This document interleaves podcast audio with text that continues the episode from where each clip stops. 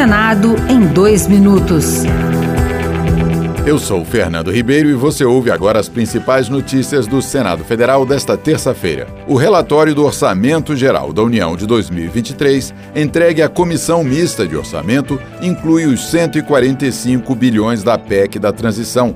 O texto prevê um salário mínimo de R$ 1.320, reajuste para os servidores públicos federais e garante 600 reais do Bolsa Família.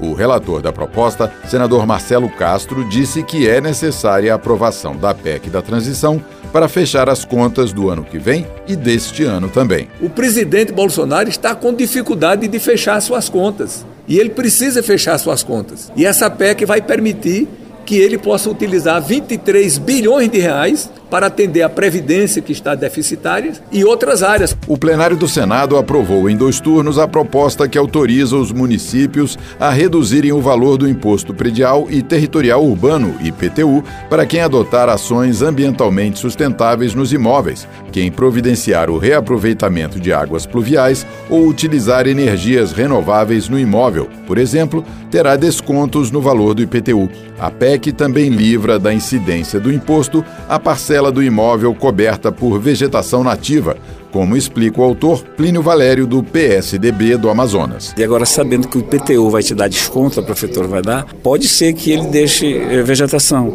Quanto mais vegetação ele deixar, vegetação nativa ele deixar, mais desconto ele vai ter no IPTU. Outras notícias sobre o Senado estão disponíveis em senado.leg.br barra rádio.